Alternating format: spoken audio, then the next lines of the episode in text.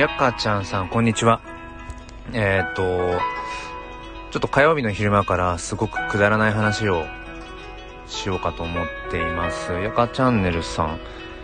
えー、0歳の娘さんと3歳の息子さん。あ、そうなんですね。同じ、あの、子育て世代 ですね。僕も4歳の娘がいて、うん、あの、小学校の教員をしてるんですけど、まあ、今日はもう、あの、夏休みに入ってるので、午前中だけ仕事を、うん、まあ、雑務をして、えー、午後は、ちょっとお休みをいただいて、えー、ライブ配信でもしようかなと思って、今ポチッと、えー、したところです。えっ、ー、と、何の話をしようかというと、まあ結論から言うと、あの、幸せかどうかとかって、その、幸福に感じるかどうかって、その、ああ、やかちゃんさん、はじめまして。ありがとうございます、コメント。うん、あの、絶対値じゃないんですよね。なんかその幸せに感じるかどうかって。まあ、満足度とかもそうかもしれないんですけど、あのー、やっぱりお腹が空いてる状態で食べるおにぎりと、お腹いっぱいの状態で食べるおにぎりじゃ、絶対前者のおにぎりの方が美味しく感じるし、満足感はね、高いんですよね。あ、まるまるまちこさん、はじめまして。お邪魔します。あ、どうぞどうぞ。ちょっとプロフィール読ませてください。内観まちこ沼、珍味スタイフ。皆さんと一緒に作っていく心の筋トレラジオ、まるまるメンタルになっちゃおう。誰かを責める自分から自分に OK が出せる自分へ。内観、かっこ自分の心の内側を見ることを通して自分のあり方を考えていく。ああ、すごいプロ、プロフィールものすごいこう、ね、凝縮されて、ね、すごく気になるな 紹介。そうですね。いつもあの、遊びに来てくださる方、あの、ご縁だなと思うので、そう、紹介させていただいて、時々ね、あの、いきなり勝手に紹介するとちょっとこう、えってなってしまう方もいるので、気をつけなきゃいけないんですけど、うん。ね、今回もこの、平日の昼間にライブ配信をして、ね、そんな貴重な時間に、こうわざわざ、あの、覗いてみようかなってね、あの、思ってくださるだけでもすごいご縁があると思うし、うん。あ、絶対値の話分かりやすいですね。ありがとうございます。えっと、何でしたっけ？えっと、僕ね、コメントを読みながらこうライブ配信をするのが好きなんですけど、よく脱線しちゃったりとか、何の話してたっけってなるんですけど、そうだ、おにぎりの話。あ、おにぎりの話っていうか、そう、幸福論？うん。そう。なんか幸せに感じる瞬間とかって、そう、いつも同じ基準じゃないんですよね。必ずその手前に不満だったりだとか、満たされない何かがあったりだとか、うーん、そう、なんか足りないとかね、うん、そういうマイナスの地点があるからこそ、うん、そこからのこう、プラスの度合いっていうのかな。うん。なんか、それによってやっぱ幸せを感じたりだとか、その、ね、こう満たされる感じっていうのが人間ってやっぱあって、そうそう。まるまる、まるまるまちこさん、まちこさんってお呼びしますね。脱線ウェルカムです。そうです。わかりました。多分ね、話していくと脱線しちゃうと思うんですけど、そう。で、なんでこの幸福論の話になったかっていうと、えっ、ー、と、これスタイフでライブ今始めて4分ぐらいなんですけど、その前は、あの、ツイッターの方で、えっ、ー、と、音声ツイートでちょっとそんな幸福論の話をしたんですけど、そもそもなんでそうなったかっていうと、あ、翼さんこんにちは。あのー、そう。なんでその幸福論の話になったかっていうと、あ、幸福論の話をスタイフでしようかと思ったかというと、あのー、僕は小学校の教員をしていて、あ、翼さんこんにちは。今あの夏休みに入ったんですね。なので、まあ、学校に行ったりすることはあるんですけど、まあ、ほぼほぼ雑務というか、子供たちがいないので、まあ、ほぼ本業じゃないというか、うん。で、全然張り合いもないし、うん。だから大体午前中だけ、うん、なんか雑務というか、いろいろこう事務処理をして、午後はお休みをいただいて、まあ、のんびり過ごすなんてことがこの夏は多いんですけど、あの、普段からツイッターを、まあ、やっていて、二つ、まあ、大きくテーマに分けていて、一つは、うん、自分の撮った写真を、あの、アップしたりだとか、その写真に、えっ、ー、と、三文言葉を載せたりだとか、なんかそういうことをしている。まあだから要は、なんかほんと完全に趣味アカウント。うん。あ、雑務お疲れ様ありがとうございます。いくつか雑務を、今日の雑務を終わらせてきました。結構溜まってるんですよね、やっぱり。あの、夏休みに突入した時に、まずやるのは溜まってた雑務を処理する。うん。中にはね、これ本当に必要なのかななんていう、そういう仕事も本当に教育現場って多いんですけど、ちょっと脱線しそうだな。一旦戻りますね。えっと、なんだっけ。まちこさん何でしたっけ？えっと、すぐね、すぐ忘れちゃう。本、本筋というか、元々の。うんと、そう、えっ、ー、と、そう、ツイッターをしていて、一つは写真のアカウント。で、もう一つは、えっ、ー、と、教育とか子育てについて、まあ、発信している、うん、アカウントを持ってるんですけど、まあ、そっちはだから、うーん、まあ、仕事とか、の延長？うん、近いかな。そう、まちこさんありがとうございます。幸福の話そうとしたきっかけ。助かります。うん、そうで、えっ、と、ツイッターを普段やってるんですけど、うーん、まあ、基本的にその、娘がいる時間帯とか娘と過ごしていたりするときは、まあ、基本的に SNS というか、まあ、スマホに触れないようにしていて、そう、やっぱりスマホって、なんだろう、引力が、吸引力？引力？が、すごい強いから、あの少、少なくともね、僕にとっては、やっぱりすごい、なんだろうな没頭しやすい媒体なんですよね。うん。で、やっぱそうやってツイッターなんかやってたりすると、まあ、インスタグラムとかもあるんですけど、やっぱり、そう、引っ張られちゃうから、やっぱり子供と過ごしている時なんかはね、うーん、やっぱり娘の目を見て話を聞きたいし、娘が何か声かけてきた時に、なんかこうスマホに夢中になっている親ではありたくないなみたいなのもあるし、そう、だから日常、通常運転の時は、まあ、そんなにこう SNS に触れる時間っていうのは、まあ早朝ぐらいしかないんですけど、こういうちょっとまとまった余裕の時間とかね、心にゆとりがあるような、まあこういう夏休みみたいな時期っていうのは、まあ、結構こう、SNS に生息していたりだとかして、まあ、もちろん時間は決めたり、して他にもやりたいことはいろいろあるので、うん。で、さっきもちょっと SNS に潜ってて、うん。で、なんか改めて思ったのが、その要は SNS の、うーん、構造仕組みっていうのかな？っていうのが、もともとその人間の脳をハックするように設計されているんですよね。SNS って。まあ、例えばだ、Twitter だとかインスタもそうだけど、あの、いいねっていうシステムってそもそも人間の脳に対しての、うん、なんだろう。人間の脳を奴隷と化すというのかな。ためのあれは仕組みだし、やっぱりその、承認欲求を駆り立てますよね。うん。そう、翼さん、SNS の引き込み具合半端ないですよね。そう。まちこさん、スマホの引力。うん。あ、分子栄養学、食生活アドバイザー、森上さんかなあ、森上さん、森上舞さん。あ、こんにちは。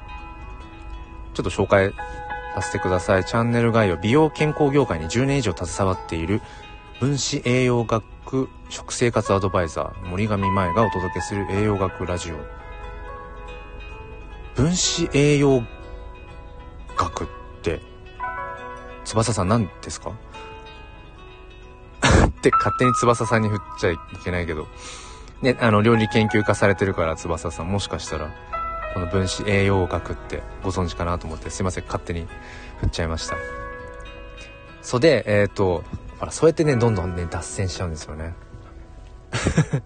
そう。で、振っといて、こっちは元の流れに戻るっていう。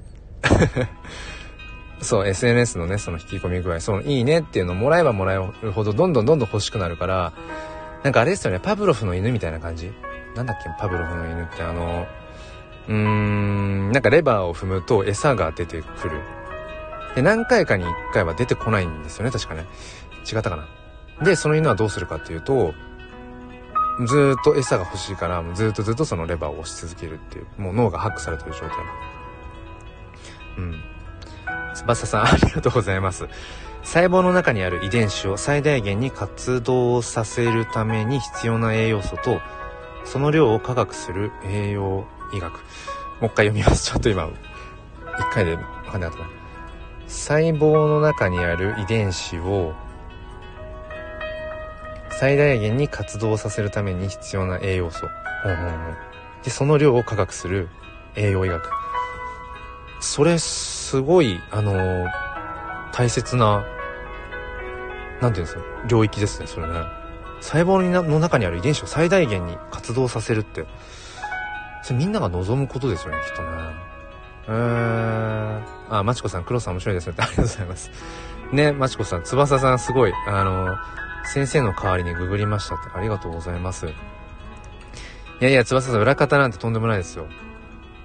いやすいません、振ってしまってありがとうございます。えー、大津田さん、こんにちは、はじめまして。正直俺が仮面ライダークーガみたいなところありますって言って。ものすごい、ものすごいなんか考えさせられるプロフィールですね。これなんて読むんでしたっけ？油淋鶏？裏方じゃなくてパシリです。ちょっと翼さん、その、語弊が生まれそうな、はい。うん。そうか。そうそう。で、その、SNS のね、その、うん、人間の脳をハックするようにできているって話で、結局その、ね、あの、Twitter もしかり、Facebook もしかり、Instagram もしかり、うーん、まあそれを、まあ作った技術者の人、人たちっていうのは、本当に口を揃えて自分の子供にはスマホを決して与えないようにしてるとか、あとは、あの、アップルのね、iPhone のスティーブ・ジョブズなんかも、あの、生前、そのスマホを我が子には与えなかったっていう話とか、うん、やっぱりその、作っておきながら、そういうね、ものを作っておきながら、それがいかに人間の脳に、この、良くも悪くも影響を与えるかっていうことを分かっていたから、自分も含め自分の周りにも、やっぱりそういったものを与えなかったっていうやっぱ話があって、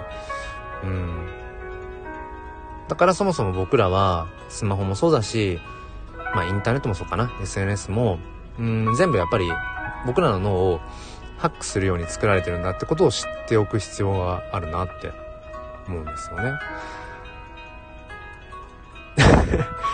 大津田さん、正直油淋鶏が得意料理みたいなところありますね。翼さん、油淋鶏って簡単に作る、簡単っていうか、難しいイメージが僕は正直作れないので、で、なんで翼さんに毎回振るんだっていう。なんか翼さんのお知り合いってわけではないんですか？なんか、ね。食のつながりみたいのがたまたまかな、うん、スタイフあるある。そう。でその本筋の話を進めましょうっていうことですよね。えっとそうツイッターなんかをやっていてそう人間僕らののをハックするってことは分かった上でまあ、単純に楽しいからとか、あとは自分が発信したいことをね、こう発信して、えー、それにやっぱり共感してくださったりだとか、うん、良くも悪くもやっぱり意見をいただいたりとかして自分のね、こう学びが深まったりとかっていうのもあるし、だから僕にとっては一番ツイッターが好きかな。うん。コミュニケーションを図る上では。まあ同じぐらいスタイフも好きですね。こうやってリアルタイムであの対話ができるってところに僕はやっぱりこのスタイフの価値を感じていて、あとはやっぱりその音声。音声のやり取りっていうのは、やっぱり文字のやり取り以上になんかこう、うーん、伝わるもの、うん、受け取れるものっていうのがやっぱ大きいですよね。うん、だからなんかツイッターとスタイフが混ざったぐらいの中間がいいなと思うんですけど、えっ、ー、と、スタイフの僕はね、ツイッターよりもいいなって思うところとしては、その人間の脳をハックするっていう SNS の構造の中でも結構肝心なそのハックする要素をあえて削ぎ落としてるんですよね、スタイフって。で、どこかっていうと、その、スタイフって、他のユーザーさん、あの、パーソナリティの方々の、えっ、ー、と、フォロー数とかフォロワー数って見えないですよね。で、えっ、ー、と、他の方の、えっ、ー、と、配信の再生回数も、えー、いいねの数とかも、こちらからはわからないっていう設計。なんか多分最初からそうだったわけではないみたいなんですけど、途中からそういう仕様になったみたいで、で、なんかね、こう、健康な SNS とかって結構比喩されたりとかするみたいですけど、うん、それがね、僕はね、スタイフが、まあ今、そうだな。一番好きな SNS って言ってもいいぐらいの理由の部分で、そう、だからね、なんかそういうことを気にせずに、うーん、その人がどういう人なのかとか、その人の良さっていうところだけで、うーん、楽しめるってところがスタイフはいいなって。ね、だって本来正直な話、その人がどれぐらいの数の人にフォローされてるかとか、その人がどれぐらいの数フォローしてるかとか、本来どうでもいいわけで、その数と、その人の、うん、価値観とか、その人が持っている良さっていうのは、うん、本来関係がないはずなんですね、本当はね。でも僕らはやっぱりそのフォロー数、フォロワー数、まあ、特にフォロワー数かな。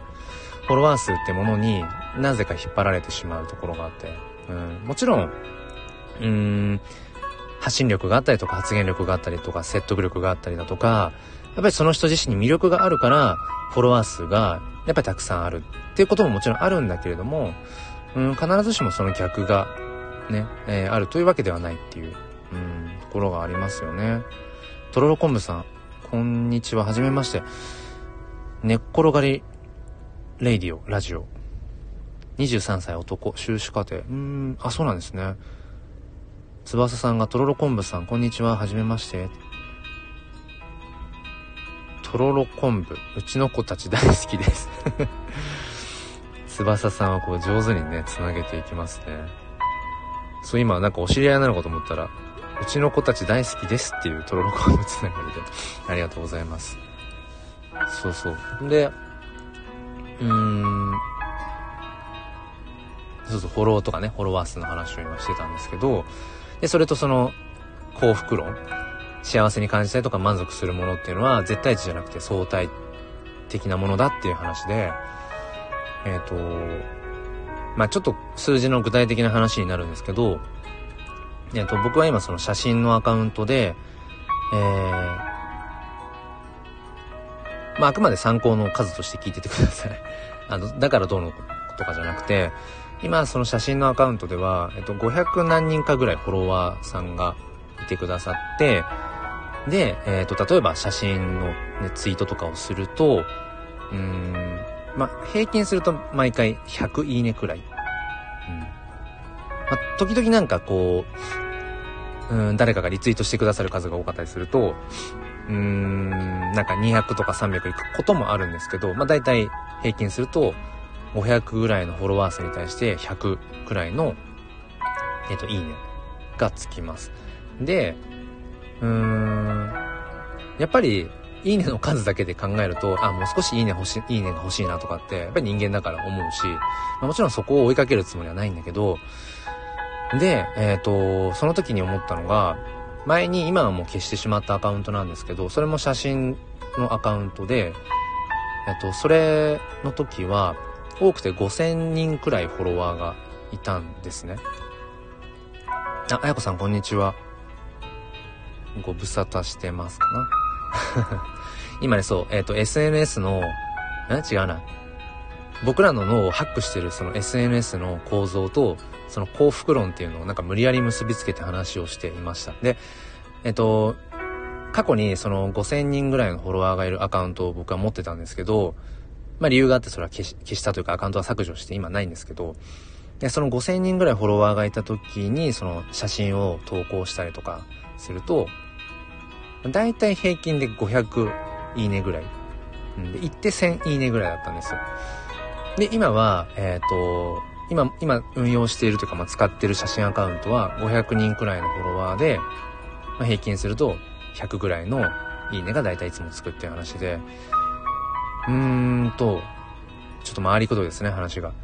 えっと、結局フォロワーが増えたら増えたで当然いいねの数も増えていくんだけど、じゃあどこまで行ってもそれはどこまで行ったら満たされるのって話なんですけど、どこまで行っても満たされないんですよね。うん。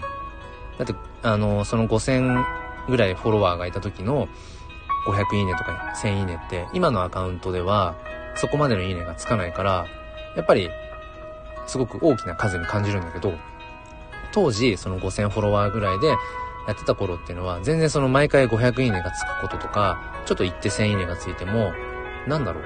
別にそれが普通の感覚だから、あなんかもっと欲しいなとか、2000とか3000とか欲しいなとか、どうやったら1万いいねがつくんだろうとか、やっぱそんなことを考えたりもしたし、うん。油淋鶏の作り方のコメントが消えている？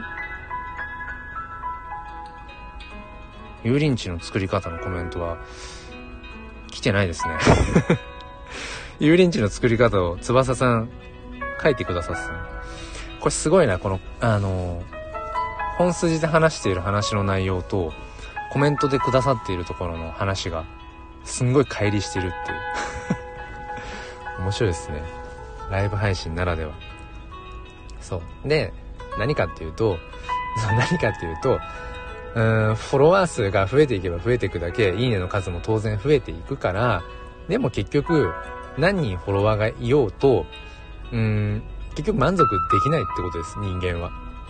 うん。で、それは自分も経験上それは感じるし、そうそうそう。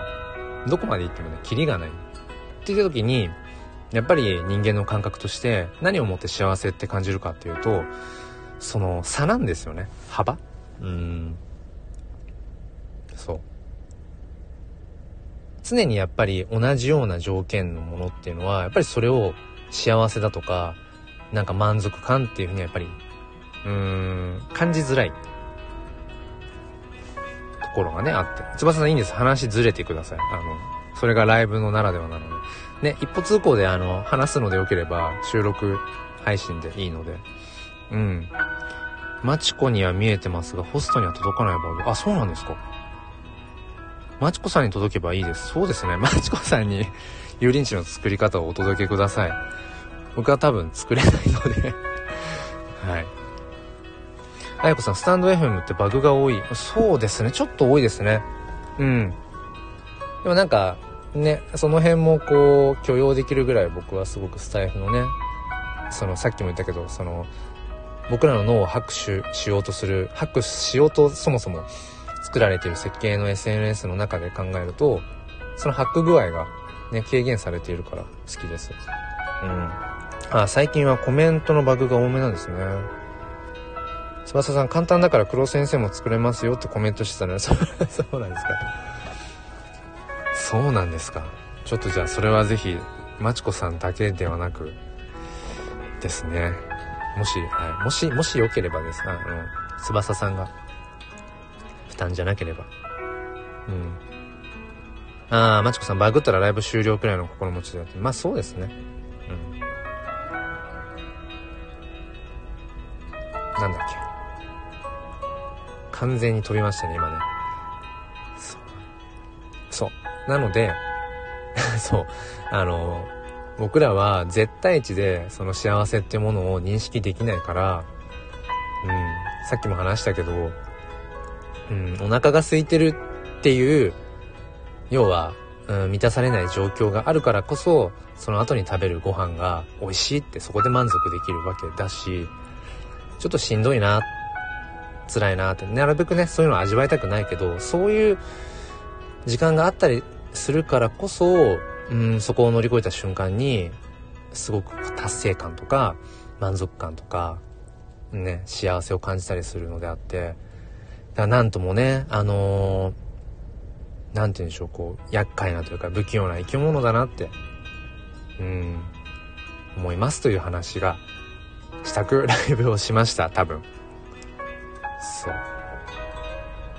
ありがとうございます。翼さんとまちこさんとあやこさんが、僕が飛んでしまったところをフォローしてくださって、ありがとうございます。そうそう。なので、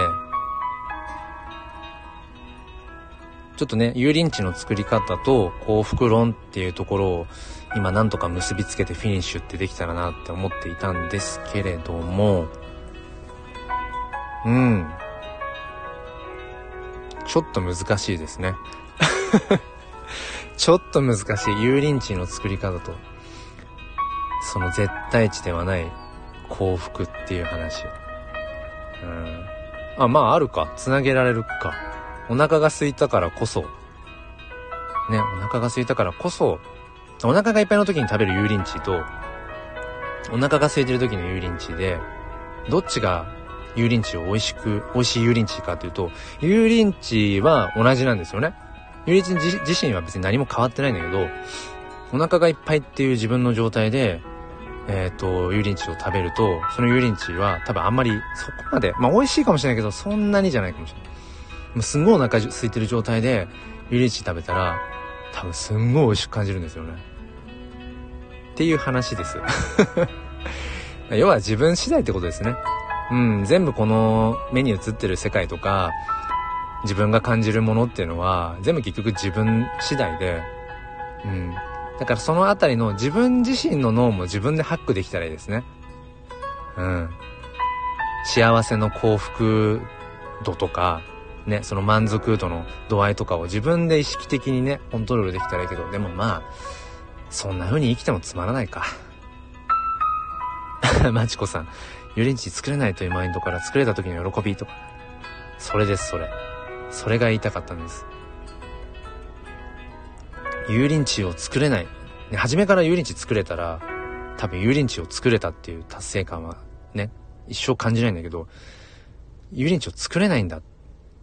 そもそもレシピは何だっていうところからレシピを知って、作り方を知ってやってみて、最初はうまくいかなくて失敗して焦げちゃったと、焦げるのかな？焦げちゃったとか、なんか調味料の量間違えて味がとんでもないことになったとか、なんかそんな失敗を重ねていって、そう、まちこさん。そしてそこから頑張って作れた時の喜び。フィニッシュです。繋がった。ということで、あのー、なんか話したかったようなこと？吐き出したかったっていうのかな？うん。別に目新しい話でも何でもないんだけど、ちょっとね、さっきツイッター、ツイッターランドに、の住人に、とこ1時間になっていたので、一回そこから抜けるために、でも結局また同じ SNS のスタイフに来てもね、結局 SNS の世界にいるから、何も変わらないですね。うーん。なので、この配信が終わったら一旦スマホをポケットにしまい、古着屋に行ってきます。ちょっと、なんだ。物理的な、この手で触れるものにちょっと はい、向き合っていきます。ということで、えー、あ、まちこさんがちょっとコメントくれてる。逆に油淋鶏作れると思って作ったら作れなかった時の落胆感。で、そこからの、あそうそうそうそう。してそこからまた作れたっていう、ね、無理やり繋げましたって読んでいただいてありがとうございますって、とんでもないです。それね、N 字曲線っていうのかな？確か。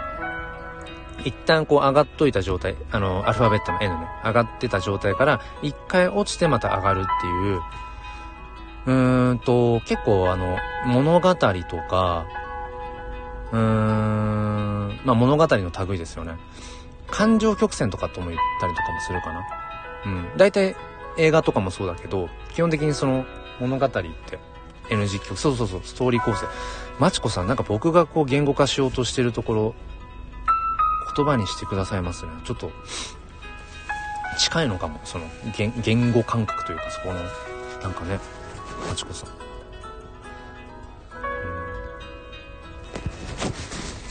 うん、そうそう。なので、幸せ、幸福論。絶対値ではない幸福論、幸福？っていうのは N 字曲線。という感じですかね。はい、まちこさん。あの、気が合う、気が合う気しかしませんね。はい。はい、ということで、あの、あやこさんありがとうございます。手振ってくださって。はい、ということで、ちょっと一旦、えー、ハックされていた脳から、脳を解放するために、一旦スマホを手放し、古着屋さんに行ってきます。えー、ということで、えー、皆さん今日もね、良い一日をお過ごしください。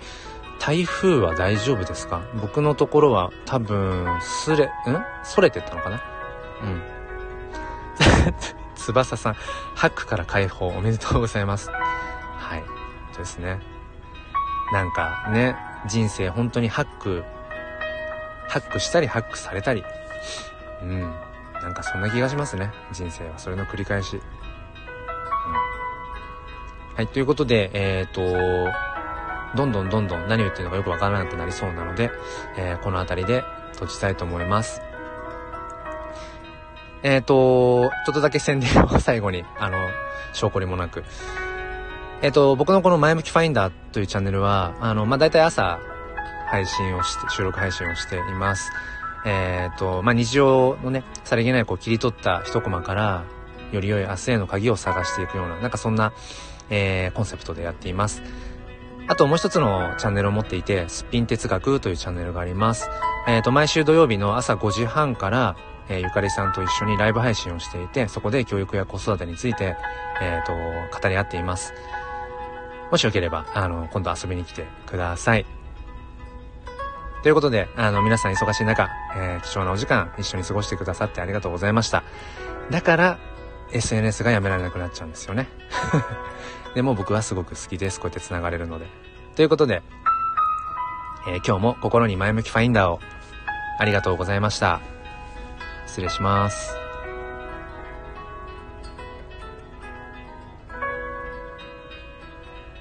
やかちゃんさんもありがとうございました。よかったら、すっぴん哲学のアーカイブ聞いてみてください。それでは失礼します。